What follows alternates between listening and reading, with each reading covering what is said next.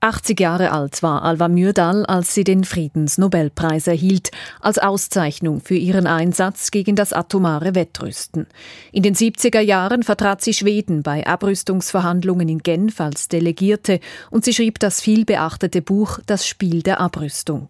Der Weg der beiden Supermächte USA und Sowjetunion sei geprägt von Unvernunft und Verfolgungswahn, sagte sie nach der Nobelpreisverleihung. Their road is a road of uh, persecution mania. It's uh, in German say the Verfolgungswahn. It's everywhere because that is what it is. It's unreasonable increases in the threats and in the aggressivity between the two superpowers. Aber nicht nur für den Frieden setzte sich Alva Myrdal ein, sondern ihr Leben lang auch für die Frauenbewegung. Ihr Engagement begann im Jugendalter, als ein Besuch des Gymnasiums für sie als Mädchen zuerst nicht vorgesehen war.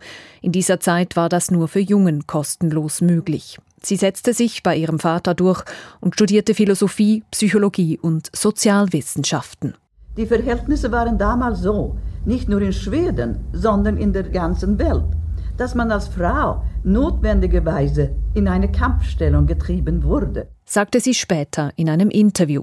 Alva Myrdals Leben war geprägt durch die doppelte Belastung von Beruf und Familie. Während sie sich um die gemeinsamen Kinder kümmerte, schrieb und forschte sie gemeinsam mit ihrem Mann Gunnar. 1934 veröffentlichten die beiden das Buch Die Krise der Bevölkerungsfrage, das Grundlage für tiefgreifende Veränderungen in der schwedischen Sozial- und Familienpolitik werden sollte. Im Buch plädierten sie für Empfängnisverhütung und ein liberales Abtreibungsrecht und sie forderten eine bessere Kinderbetreuung. 1949, also mit 47 Jahren, wurde Alva Myrdal zur Leiterin der sozialwissenschaftlichen Abteilung bei der UNO in Genf ernannt. Es war das erste Mal, dass die UNO einer Frau ein so hohes Amt übergab. Die Schweizer Filmwochenschau berichtete. Direktor Moderov vom Europäischen Sitz der UNO in Genf auf dem Wege zur Wohnung der schwedischen Familie Myrdal, ein Glückwunschbesuch bei der zur Vorsteherin der Abteilung für soziale Fragen der UNO ernannten Frau Myrdal, bekannt als Verfasserin bedeutender soziologischer Werke.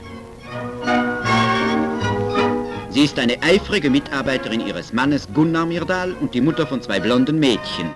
Zwei Jahre zuvor, als ihr Mann einen Posten bei der UNO erhalten hatte, war Alva Myrdal in Genf noch mit einem Berufsverbot belegt worden, da sie nur begleitende Ehefrau war. Zu ihrer Berufung in die UNO sagte sie selbst, Ich bin sehr glücklich, auf dem sozialen Gebiet für die Vereinigten Nationen arbeiten zu dürfen. Ich finde hier eine riesige, aber wertvolle Aufgabe. Sie erheischt die Mithilfe aller, vor allem aller Frauen, jeder Einzelne, wo immer sie auch wirken können. Nach ihrer Rückkehr aus New York war sie unter anderem Botschafterin in Indien. Später wurde sie ins schwedische Außenministerium berufen und war Abgeordnete im schwedischen Parlament. 1986, vier Jahre nachdem sie den Friedensnobelpreis erhalten hatte, starb Alva Myrdal nach längerer Krankheit. Sowohl die Frauenbewegung wie auch die Friedensbewegung trauerten um eine außergewöhnliche und engagierte Frau.